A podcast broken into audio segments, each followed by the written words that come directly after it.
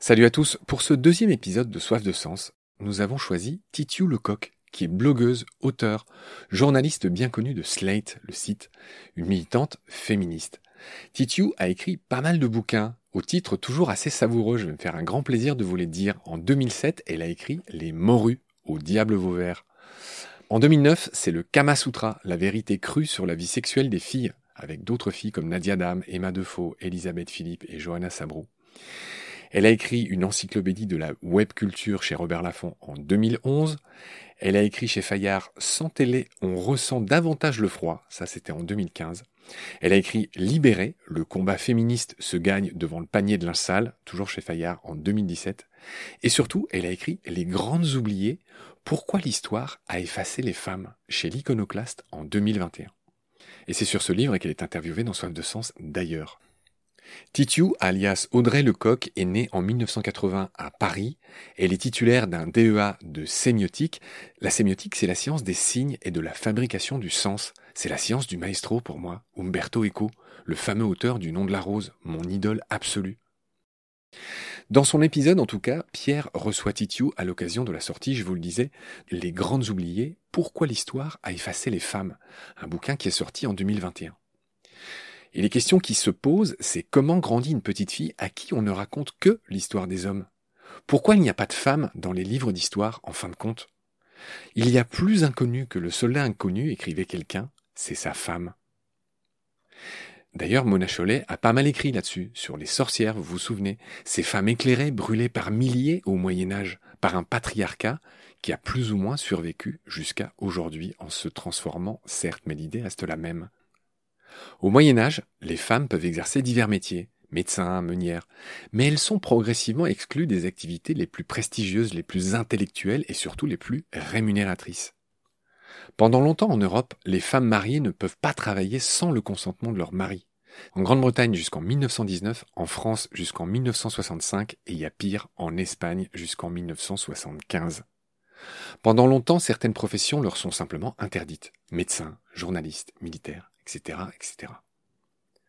En 2019, selon une étude de la Banque mondiale, les femmes ne bénéficient que des trois quarts des droits accordés aux hommes. L'écart salarial dans le monde est au point mort, ça ne bouge pas, 13% toujours d'écart en 2019 selon la Banque mondiale, qui n'est pas une dangereuse militante de gauche. La Révolution française n'a rien apporté aux femmes. Le Code civil de Napoléon en fait des meubles plus ou moins à la disposition de leur mari ou de leur papa. Le droit de vote, comme vous le savez, n'a été accordé en France qu'en 1945, en 2011 en Arabie saoudite et encore c'est seulement pour les élections locales. Le droit d'avorter, donc de disposer de son corps et de sa reproduction, a été accordé en 1974. Bref, tous ces droits basiques au travail, les droits de salaire, de liberté de mouvement, d'éducation, d'avoir un enfant ou pas, il était urgent d'en parler. Car cette inégalité entre les hommes et les femmes notamment l'absence de droit d'avorter, aggrave les changements climatiques et la chute de la biodiversité. Et oui, ça paraît étrange, mais c'est complètement lié. C'est pour ça qu'il faut en parler, et surtout c'est pour ça qu'il faut changer ça.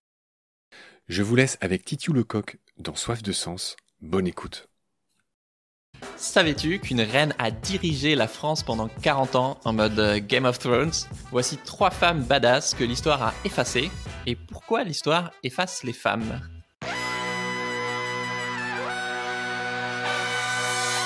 Bienvenue dans Soif de Sens, l'émission des humains qui changent le monde. Chaque semaine, je reçois un invité écolo, féministe comme aujourd'hui ou solidaire pour t'aider dans ta quête de sens. Et aujourd'hui, on accueille Titu Lecoq. Salut Titu.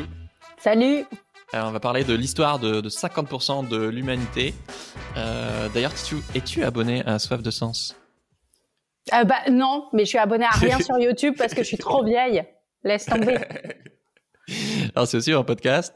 Euh, je t'en donne surtout une perche parce que voilà, si comme Titu vous n'êtes pas abonné, euh, ce dont je me doutais, abonnez-vous pour découvrir d'autres féministes badass euh, bah, comme Titu justement. Alors je te présente en, en 10 secondes. T'es es romancière, essayiste de, de, nombreux livres sur le féministe et aussi journaliste. Et euh, donc la semaine dernière, on a fait un premier épisode avec toi sur euh, l'argent dans le couple. Et bah, comme j'adore ton travail, aujourd'hui on va parler de ton dernier livre, Les oubliés de l'histoire. Comment l'histoire a effacé les femmes où on découvre bah, que les femmes, en fait, ont, vraiment fait l'histoire. Elles ont régné, gouverné, combattu, milité, écrit, résisté. et qu'en fait, elles n'ont pas du tout été spectatrices d'un monde que les hommes dirigeaient. donc, pour commencer, avant de raconter les histoires de, de, ces trois femmes badass, tu dis que quand tu étais petite, tu demandais à tes profs pourquoi il n'y a pas de femmes dans les livres d'histoire, c'est vrai? Oui, bah ouais, c'était c'était une question naturelle et je pense qu'il y a bah toujours des enfants qui posent la question euh, et, et, on me donnait une réponse, c'est ça qui était super. Et on m'a toujours donné la même réponse.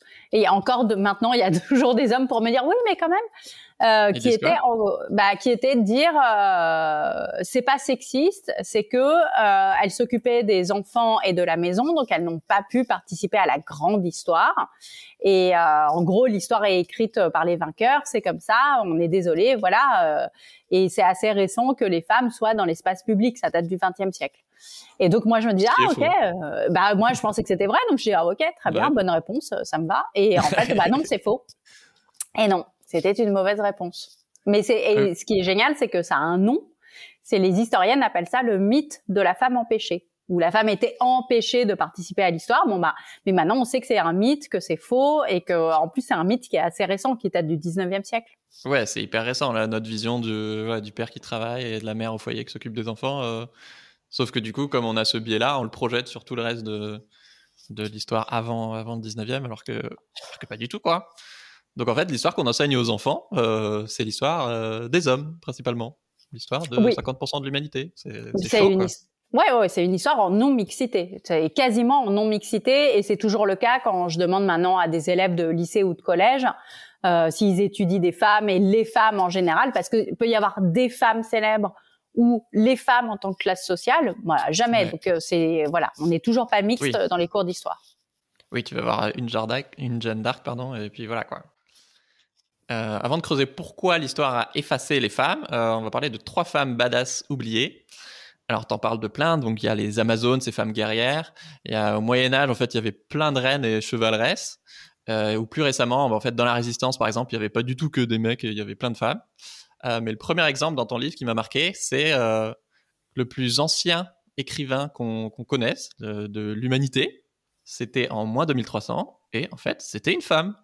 C'est incroyable. Ouais. Alors, en gros, sur euh, l'histoire de l'apparition de l'écriture, euh, donc bon, on fait l'écriture. Les, les, plus anciens textes qu'on ait, c'est de la comptabilité ou des textes administratifs. Et donc, le premier texte, ouais, bah, l'humanité, quoi. Tout commence avec la comptabilité, mais on revient sur l'argent, tu vois. Et, et, donc le premier texte qu'on a qui est écrit à la première personne, qui a un jeu JE, euh, donc euh, quelqu'un qui parle de soi, qui voilà, se met en scène. Et ben c'est une femme qui parle. C'est un jeu féminin et elle s'appelle, euh, elle s'appelait Aînée de Anna. Ça ne devait sans doute pas du tout se prononcer comme ça. Euh, puisqu'on est en Mésopotamie, il y a quelques millénaires.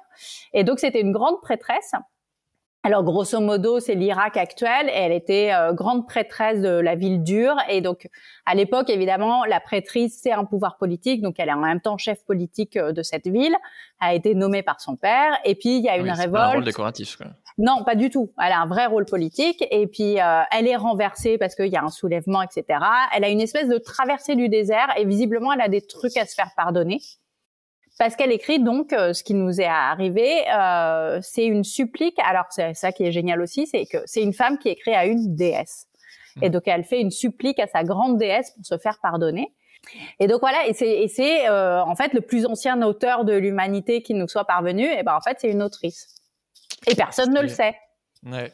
Euh, tu parles aussi des femmes préhistoriques. Déjà juste l'expression, euh, pareil, je crois que je l'ai jamais entendu, c'est chaud. Enfin, qui a déjà entendu la femme de Néandertal? Euh, Alors c'est drôle parce que moi maintenant j'ai tellement l'habitude que ça me fait. Mais effectivement quand j'ai commencé à travailler sur le livre, j'étais un peu genre ah ça fait bizarre. Et mais maintenant ça me, je je, je l'entends plus quoi. Ouais. Et du coup, tu es allé voir plein d'historiens et surtout d'historiennes. Et c'est vrai qu'on a ce cliché que bah, les hommes chassaient et les femmes faisaient la cueillette. Euh, mais en fait, c'est juste une projection de notre vision actuelle de l'homme va travailler et la femme euh, s'occupe des enfants et du foyer. Euh, mais en fait, on n'en sait rien. Euh, et en plus, la préhistoire, apparemment, bah, pas apparemment, la préhistoire c'est super long, quoi. Donc, euh, donc les historiens ils disent qu'il y a dû avoir plein de sociétés différentes, quoi, et que c'est hyper simpliste de, de croire que bah oui, les mecs chassaient et les femmes euh, faisaient la cueillette, quoi.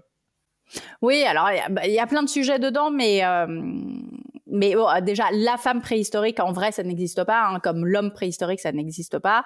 C'est qu'il y a eu des femmes préhistoriques, des hommes préhistoriques. Donc, effectivement, avec plein de modes de société différents. Mais euh, je pense que ce qui est intéressant derrière, c'est ce que ça révèle sur nous, nos présupposés. Et cette idée de les femmes s'occupent des enfants et de la maison et les hommes vont à l'extérieur travailler. Je pense qu'on s'est dit quelque part que c'était biologique et que comme c'était biologique, c'était vers l'état de nature et que la préhistoire, c'était très très proche de la nature. Donc ça devait forcément se passer comme ça.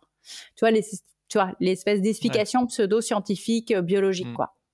Et donc en réalité, bah pas du tout. Déjà, la préhistoire est pas plus proche de la nature. Enfin, ça n'a pas de sens euh, intellectuellement. Et euh, et en plus, a priori, il y a eu plein de modes de fonctionnement différents. On est sur euh, des clans de 30 à 50 individus où tout le monde participe à la survie du groupe, etc. Donc donc il faut imaginer euh, des systèmes matriarcaux, patriarcaux, mixtes, enfin voilà, plein de choses différentes.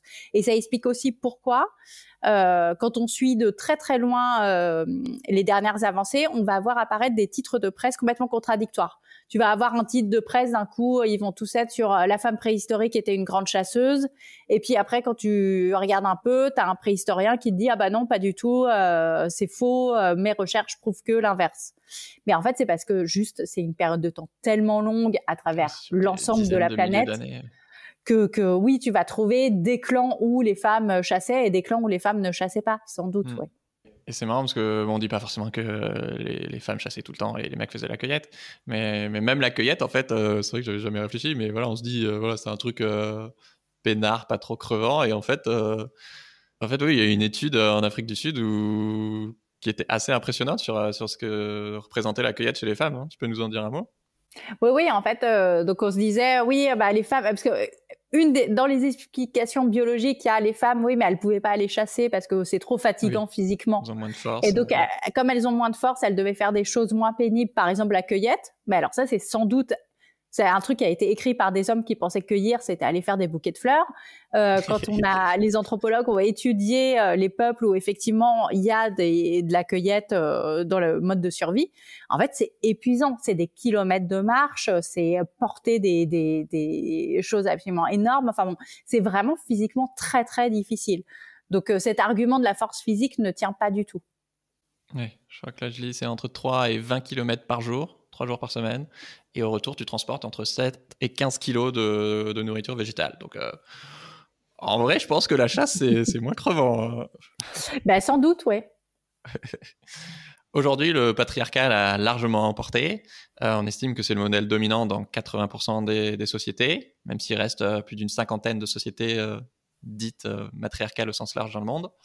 et quand on se demande bah, d'où ça vient, cette domination, même ça vient de plein d'endroits, euh, toi, tu réponds que, enfin, les historiens plutôt, répondent que ça a au moins commencé au néolithique, euh, notamment avec les épées. Euh, pourquoi? Alors, oui, alors ça c'est difficile de dire quand ça a commencé. oui. C'est vraiment moi mon livre et ce que j'ai cherché, c'est vraiment sur le territoire français métropolitain. C'est, je suis sur ce, ce, voilà, et l'Europe occidentale, tu vois, sur une zone, un territoire assez limité. Mais cette idée de territoire, c'est important parce que parce que sinon, je veux pas qu'on croit que, par exemple, le patriarcat, ça fonctionne forcément avec la propriété privée. C'est pas vrai. Il y a des sociétés patriarcales qui ne connaissent pas la propriété privée. Mais il se trouve que chez nous, dans l'évolution du patriarcat euh, européen, c'est lié à la propriété privée. Et donc, sur les, les, les, les, restes et les traces qu'on a euh, d'un point de vue matériel, de l'évolution euh, chez nous. Il y a donc ce qu'on appelle la révolution néolithique, où là on sait quelque chose a changé. Alors il y a plus, plein de choses ont changé, donc on dit une révolution, c'est sur quand même des, des milliers d'années, mais c'est le moins 10 000. Voilà, et c'est le moment où euh, on s'est sédentarisé, euh, voilà, des grandes villes secrètes, etc. On commence à domestiquer les animaux, on fait l'agriculture, etc. On voit en gros les cours d'histoire qu'on a eu sur cette période. C'est aussi le moment où, euh, et ça c'est génial, euh, apparaît euh, l'épée. Et donc l'épée, ça a été étudié par une archéométallurgiste qui s'appelle Anne Lehorf, qui est fascinante. Archéométallurgiste. Archéométallurgiste. Ça sonne tellement badass comme métier. ouais. Et donc, elle Je suis comptable et toi Ouais. Archéométallurgiste, trop la classe. Et donc, elle explique que l'épée, c'est un changement civilisationnel important parce que c'est la première fois qu'on va créer un outil et un objet qui ne sert qu'à une chose, c'est tuer un autre être humain. Et qu'en fait, toutes les armes. Génial, ça. Mais bah, intellectuellement, c'est fou, quoi. C'est-à-dire qu'avant, tout ce qu'on a créé avant pouvait servir à chasser, à tuer des animaux, etc. L'épée, ça te sert pas à chasser. Ça ne te sert que au combat rapproché pour tuer ton semblable. Et donc, ça veut quand même dire, tu vois, c'est révélateur d'un truc dans la mentalité de l'époque qui se met en place, d'un système de violence et de et, qu'on lie à un système économique, d'où l'idée de propriété privée, qui est que il y a quand même un mystère qui est ce moment où on commence à euh, cultiver la terre, s'occuper des animaux, etc. On sait qu'avant, grosso modo, au paléolithique, euh, les humains passent deux à trois heures par jour pour euh, assurer leur survie. Puis le reste du temps, bah, ils sont libres, quoi. Kiff. Euh, quand tu te mets à cultiver, mais c'est, bah ouais, mais quand tu te mets à cultiver la terre, en fait, c'est épuisant. Et donc là, c'est épuisant physiquement. Tu t'abîmes le dos, euh, tu y passes tout ton temps. Enfin, tu vois, c'est en fait le travail apparaît à ce moment-là. Et c'est pas du tout rentable. Donc la question, c'est pourquoi ils ont fait ça? Mais parce qu'il y en a plein qui ont trouvé un super truc. Ils se sont dit oui, cultiver c'est très fatigant. C'est beaucoup mieux si d'autres gens peuvent le faire à ma place. Et donc ils sont allés attaquer d'autres clans à côté, ils les ont réduits en esclavage et les esclaves mmh. cultivaient les champs. Et donc là, tu as quand même un truc de hiérarchie sociale qui se met en place et là, ça devient intéressant, effectivement. Quand tu fais cultiver ta terre par des esclaves, oui, là, tu es moins fatigué et euh, tu kiffes un peu plus la vie. Et là, tu peux t'enrichir. Et donc, euh, se met en place à la fois la violence, l'épée, euh, la violence sociale, la violence physique, la hiérarchie sociale. Et concernant les femmes, on sait que c'est un moment où quand elles sont nomades, elles, euh, elles ont un enfant tous les 3-4 ans. Donc ça veut dire qu'elles arrivent à gérer leur fécondité. Avec la sédentarité, elles ont un enfant tous les ans. Et donc ça forcément ça modifie quelque chose dans leur euh, dans leur place dans la cité, leur place politique. Et euh, donc voilà, donc elle, on sait que que qu'il y a tout un imaginaire et ça se voit aussi d'ailleurs sur euh, les peintures rupestres, etc. Euh, tu as beaucoup de figures euh, de femmes qui sont peintes ou dessinées ou sculptées ou gravées avant, qui ne le sont plus du tout à ce moment-là. on se met à représenter des soldats et des guerriers, quoi. Donc, il y a une révolution mentale, économique, euh, physique, politique hyper importante à ce moment-là. Et qui est évidemment patriarcale. Oui, et du coup, ça, ça prouve en partie que si le patriarcat commence à prendre de l'ampleur et à devenir dominant, c'est pas parce que c'est le meilleur régime, comme tu l'écris, ou parce qu'il serait euh, naturel, mais parce que euh, bah, dans son essence, il, le patriarcat contient le fait voilà, d'écraser les autres euh, avec ses outils comme l'épée, par exemple, et qui peut pas coexister pacifiquement. Quoi. Par définition, c'est le régime de la domination. Oui, et ça, c'est hyper intéressant de se dire c'est parce que parce que il est le régime de la domination et de la domination notamment physique et de la violence et que c'est intrinsèquement euh, lié à son essence que il ne pouvait pas coexister avec des pratiques euh, égalitaires dans d'autres clans à côté c'était pas possible quoi donc euh, si on était un clan égalitaire et pacifique à côté évidemment on allait se faire attaquer par le clan patriarcal et être réduit en esclavage il y a quand même vraiment cette idée de, euh, il portait en soi le fait de devenir dominant et d'écraser les autres modes de vie. Alors que euh, j'aimerais bien peut-être faire une vidéo un jour euh, là-dessus. il y a plein de sociétés matrimoniales où en fait, bah, le matrimonial, je sais pas comment on dit, le matriarcat, oui, tout simplement. c'est pas l'opposé du patriarcat, c'est juste, c'est pas les femmes qui veulent écraser les hommes. Il y a une coexistence beaucoup plus pacifique que, que dans nos sociétés patriarcales, quoi. Ouais, alors ça, ça a été, ça un, un grand débat de est-ce que les sociétés matriarcales existent ou n'existent pas, euh, et ça a été un peu résolu par ce biais-là, qui a été de se dire, en fait, on n'a pas de traces de société de domination féminine où les hommes auraient été réduits en esclavage par les femmes, mmh. etc. Ça, on n'a pas. Donc, ce qu'on appelle une société matriarcale, c'est en réalité des sociétés qui sont plus égalitaires, mais où la euh, euh, matrilinéaire, c'est-à-dire la, la, descendance se fait par les mères et pas par les pères, et euh, où on vit dans le clan de la mère et pas dans le clan du père. Mais mais c'est mais c'est il n'y a, pas de rapport de domination. On est vraiment sur du plus égalitaire effectivement. Et tu précises que voilà, les femmes n'ont pas seulement été oubliées passivement de l'histoire, mais parfois elles ont quand même été vachement activement effacées.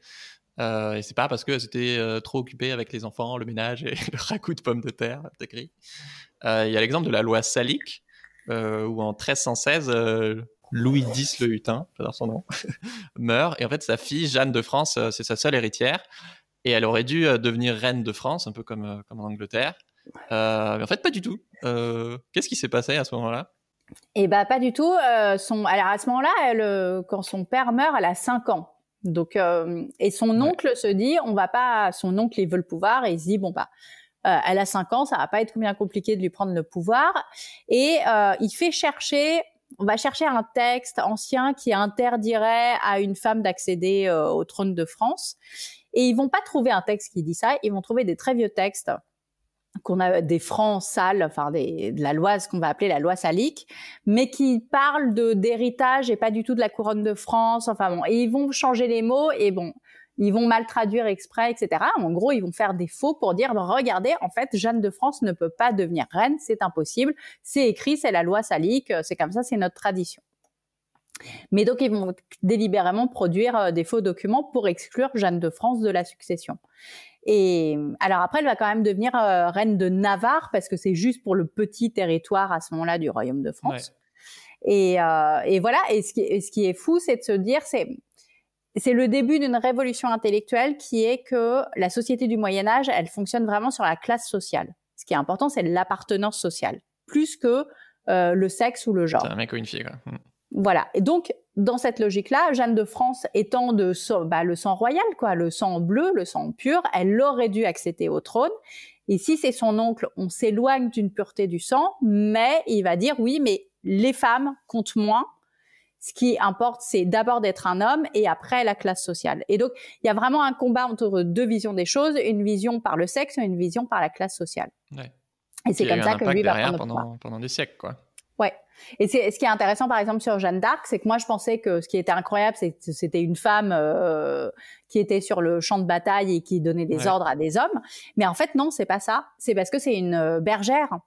En fait, c'est une question de classe ah. sociale des femmes nobles euh, en armure sur les champs de bataille, il y en avait déjà eu avant Jeanne d'Arc et elles sont pas devenues hyper célèbres.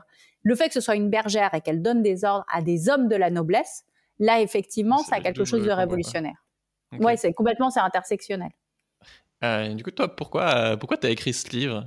Parce que tu as, réalisé une fois adulte que tu avais raconté des gros mythos en te cachant la moitié de notre histoire Donc je lisais plein de trucs sur l'histoire et il se trouve que depuis quelques années, euh, il y a eu vraiment une espèce de bouillonnement, notamment sur la préhistoire. On apprend des tonnes de choses.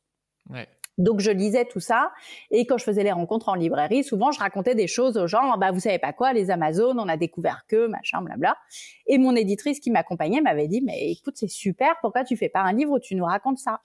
Mm. Et, au départ, je voulais pas le faire déjà en disant bah je suis pas historienne, donc je vais pas faire ce livre. Et en plus, je suis sûre que ce livre existe déjà.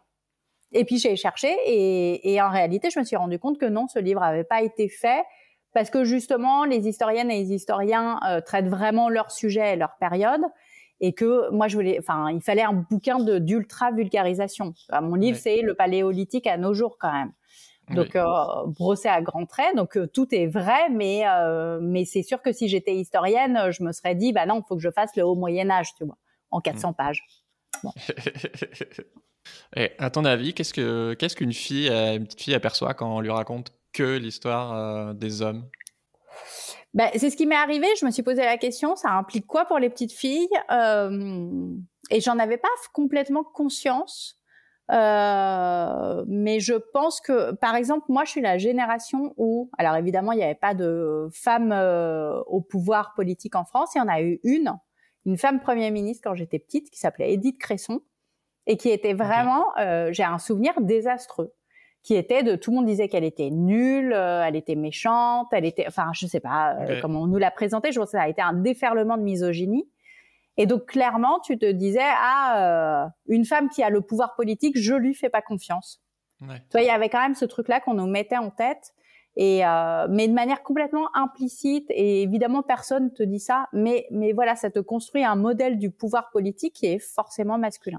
Ça m'a choqué aussi en lisant le livre que bah, c'est vrai qu'on à l'école, on, idéalise vachement euh, la civilisation gréco-romaine, alors que bah, les femmes étaient même pas des citoyens, quoi. C'était juste au-dessus des esclaves dans la hiérarchie. Ou, euh, ou bah, Napoléon, voilà, qu'on encense et qui, bah, dans le code dans le code Napoléon, les femmes étaient mineures, euh, enfin, il y a une citation que tu cites, voilà, qui de lui, où il dit La nature a fait de nos femmes nos esclaves. Bon, sympa. La femme est donnée à l'homme pour qu'elle lui fasse des enfants. Elle est sa propriété, comme l'arbre à fruits est celle du jardinier. Et en fait, c'est tous ces, hommes euh, illustres qui, ont marqué notre histoire qu'on encense, alors que c'est bourré de, sexisme et que. Et après, en plus, on fait genre, euh, non, non, mais les femmes, elles ont rien fait dans l'histoire, euh, c'est juste qu'elles étaient empêchées, quoi. T'es là, mais foutage de gueule, quoi. Ouais, mais tu vois, c'est toujours c'est la même chose derrière parce que parce qu'on sait, enfin, tu vois, le sexisme de Napoléon, c'est pas nouveau, hein, on le connaît depuis longtemps. Mais oui, en juste celui de son époque. Bah oui et non justement et non parce qu'il fait perdre des droits aux femmes. Il décide de leur enlever des droits qu'elles avaient quand même. Donc euh, on est sur un retour en arrière et euh, et en plus derrière quand tu quand tu dis aux gens bah oui mais enfin tu vois genre aux profs etc quand j'étais petite oui mais la démocratie athénienne il n'y a pas les femmes Napoléon gna gna gna on va toujours c'est pas très grave en fait. Tu vois le fond du truc c'est que c'est comme si c'était anecdotique. Donc, on va dire, oui, bon, et les femmes sont privées de la citoyenneté comme si c'était pas un sujet, comme si bah finalement oui bon bah c'est comme ça, on s'en fiche quoi.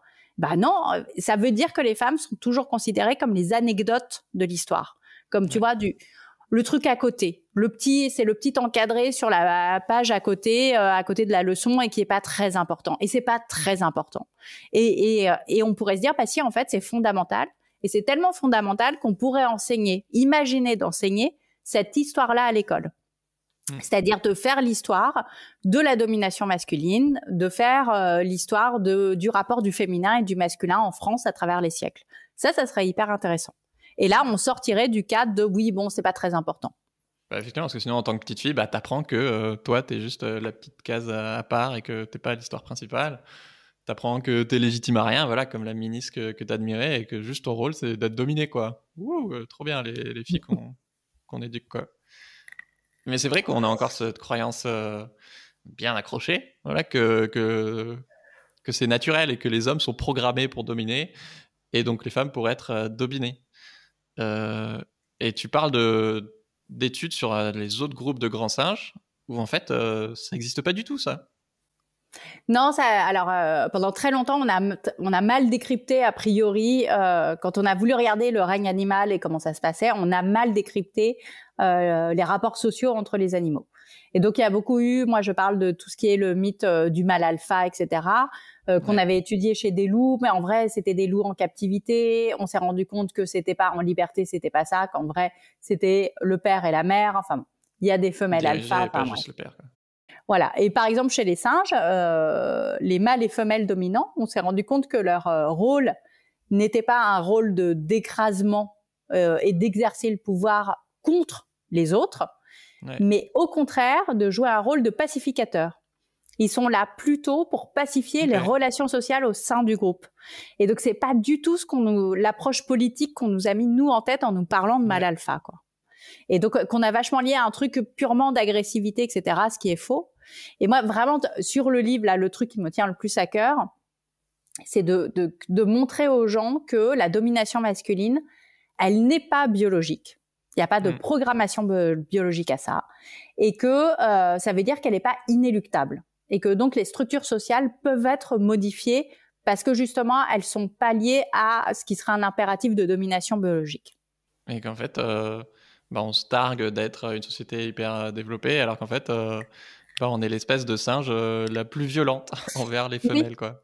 Oui, tout à fait. Bah, on tue les femelles, ça n'a vraiment aucun sens. Enfin, c'est c'est quand même euh, le féminicide, euh, c'est quand même pas un signe d'intelligence incroyable. Après, c'est comme moi, je suis un du jour où c'est mon fils qui m'avait posé la question, qui m'avait dit mais pourquoi euh, les humains on est très intelligents, mais alors pourquoi est-ce qu'on détruit notre environnement? Et je m'étais dit alors c'est vrai que de ce point de vue-là, finalement le ver de terre est peut-être un peu plus intelligent que nous. Effectivement. Tu dis du coup, bah, quand on comprend que la domination de l'homme sur la femme, c'est pas naturel, mais bien une des bases de notre culture, bah du coup ça devient beaucoup plus évident pourquoi c'est bah, ultra galère euh, enfin les galères qu'ont affronté les femmes pendant des siècles et continuent aujourd'hui pour, euh, pour gagner en égalité quoi oui, c'est une vraie lutte euh, politique. Et après, on a l'impression que cette lutte politique, elle est assez récente. Tu vois, on va se dire, ah oui, ça date du XXe siècle. Pour les gens qui sont un peu plus informés, ils vont dire, oui, il y avait des féministes au XIXe, mais on s'arrête souvent là. Et en fait, en, en, faisant des recherches, moi, je suis convaincue que du jour où il y a eu des hommes pour s'accaparer le pouvoir, il y a eu des femmes pour leur dire non. Et, j'en suis convaincue qu'il y a toujours eu des femmes pour euh, s'opposer à cette prise de pouvoir euh, masculine. Mm. Et on a perdu la mémoire de leur soulèvement, mais je suis convaincue qu'elles ont toujours été là. Et tu en as trouvé quand même plein d'exemples. C'est pas juste euh, une croyance, quoi. C'est un oui, plein à travers des périodes d'histoire où on croirait pas forcément, quoi. Et c'est vrai qu'on a cette vision que l'histoire, c'est un truc, il y a une vérité, c'est purement factuel et c'est objectif, alors que moi, j'avais fait une licence de philo à distance et on avait travaillé là-dessus et c'était bah, impressionnant à quel point euh, bah, c'est faux. quoi. L'histoire, elle est complètement subjective et, notamment, effectivement, euh, racontée par, euh, par les dominants et, avec les biais de, son époque. Quoi. Bah oui, avec énormément de biais, bien sûr.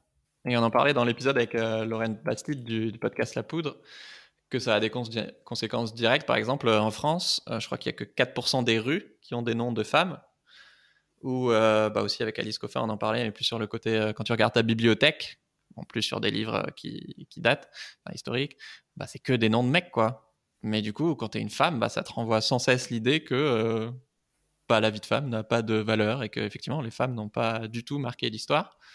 ce qui est faux, c'est chaud. Oui, moi, ce qui m'a, tu vois, une des choses qui m'a le plus étonné quand j'ai fait les recherches, ça a été de me rendre compte du nombre de femmes, notamment artistes, euh, qui ont pu euh, euh, écrire, peindre, sculpter, composer de la musique, etc., qui, qui ont créé. Alors que moi, j'étais dans le mythe de la femme empêchée. Je me disais, bah, elle n'avait pas pu faire puisqu'elle s'occupait des enfants. Alors c'est faux. Mozart et Beethoven, il n'y a pas d'équivalent féminin. Voilà.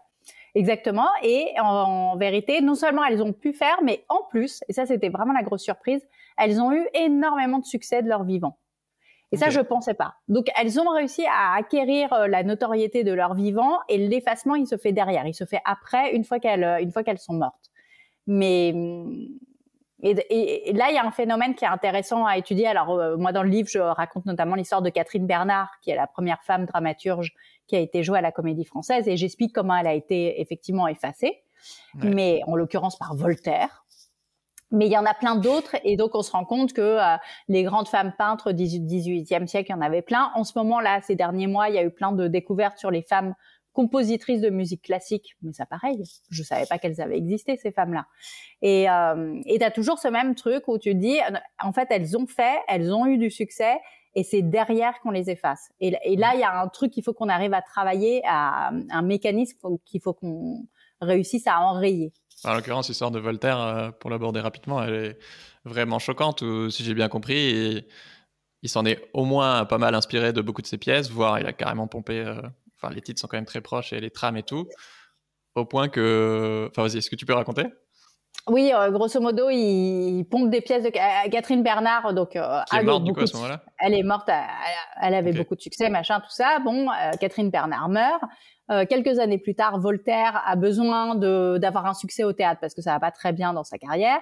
Il pompe une pièce de Catherine Bernard. Et comme Catherine Bernard est encore dans les mémoires de tout le monde, les critiques lui disent bah on a bien vu, vous avez copié son Brutus, c'est la même chose et tout. Et il est hyper vexé. Et à ce moment-là, il va dans tous les salons et il dit ah, mais de toute façon Catherine Bernard, elle écrivait pas elle-même ses pièces. C'est un homme qui les écrivait à sa place. J'ai pompé, mais sur un mec. Quoi. Ouais, j'ai pompé, mais sur un mec. Elle était déjà. Et ça sort, de, ça sort de nulle part. Il n'y a aucune preuve de ça, rien. Enfin bon. Et il va raconter ça partout. Et manque de bol pour Catherine Bernard, c'est Voltaire qui va écrire un peu l'anthologie de son époque. Et donc, il va faire une notice au nom de Catherine Bernard. Il va mettre deux lignes en disant que, notamment, de toute façon, elle écrivait pas elle-même ses pièces. Bah, Catherine Bernard, c'est fini elle est oubliée, elle sera plus dans aucune anthologie, elle euh, voilà disparaît jusqu'à ce que des historiennes la retrouvent et retrouvent sa trace. Mais euh, mais donc là, elle a vraiment été, euh, c'est un peu comme sur la loi Salique, on est sur un cas quand même de délibérément, elle n'a pas été oubliée comme ça. Elle a mm. été délibérément cancelled, on dirait, par Voltaire. Au-delà du côté effectivement révoltant et qui peut vachement mettre en colère, euh, est-ce que tu peux nous parler un peu de toi, ce que tu as ressenti en découvrant tous ces portraits, euh, de se rendre compte qu'en fait il y avait vraiment plein de femmes ultra badass et que, qui avaient fait des choses incroyables quoi? J'ai une, euh, une affection particulière pour toutes les féministes du 19e siècle. parce qu'en fait c'est pas très loin de nous euh, qu'elles écrivent des textes d'une modernité absolument incroyable. Ça pourrait être, euh, j'ai l'impression ouais, de lire des, ça pourrait être Alice Coffin qui les écrit, tu vois. On est vraiment pas très loin de ça. Elle parle de maternité sociale, de plein de choses comme ça. Euh, elle se demande pourquoi l'histoire efface les femmes. Et, euh, et ces femmes-là euh, étaient des vraies militantes féministes. Elles ont consacré leur vie au militantisme, à l'égalité femmes-hommes, et notamment, par exemple, Hubertine Auclair pour le droit de vote des femmes. Et ce qui me touche beaucoup dans leur démarche, c'est que elles se sont battues toute leur vie pour que les femmes aient le droit de vote, en sachant qu'elles ne le verraient pas de leur vivant et qu'elles se battaient pour que nous, on puisse voter. Et donc ce côté, moi, à un moment, je sais que dans mon parcours féministe, je me suis dit, enfin, j'ai réalisé que l'égalité femmes-hommes en France, je ne la verrais pas de mon vivant. Et que il y a quand même ce truc où tu te dis, mais comme et comme tous les militants euh, de gauche aussi, tu vois, tu te dis, je voilà, je je milite pour quelque chose, je me bats pour quelque chose que je ne verrai sans doute pas, mais je le fais pour les générations futures. Elles ont vraiment été dans cette démarche et je trouve ça assez bouleversant parce qu'elles ont réussi et parce que oui, on a le droit de vote. Tu me donnes des frissons parce que c'est vrai qu'on se rend pas compte que bah en fait on s'inscrit dans, dans, une histoire parce qu'on est pas on oublie enfin on n'apprend pas cette histoire justement parce qu'elle bah, est voilà. notamment. Et, oui, et le fait d'effacer ces femmes-là qui se sont battues pour nous pour nos droits mm. et pour améliorer nos existences, bah, je, je, trouve ça encore plus grave, quoi. Et je me dis vraiment, euh, Madeleine, Madeleine Pelletier ou Hubertine Auclair, on devrait tous les connaître, Marguerite Durand, enfin bon. En plus, elles étaient très nombreuses. Et, euh, et voilà, c'est important de les faire exister parce que elles ont, elles ont influencé nos vies concrètement. Ouais. Et c'est pareil pour les militants, euh, bah voilà, antiracisme ou, ou écolo ou plein d'autres, plein d'autres causes. Euh, je trouve que ça donne vachement de, de force de, sentir que bah, y a plein de gens qui sont battus avant toi et que le combat il va continuer après et que ça, ouais, t'es pas du tout tout seul en fait. Et il y a un vrai héritage et je trouve ça hyper inspirant de, de, se documenter justement sur, euh, sur cette histoire militante. Ouais. merci beaucoup Titiou. Ciao.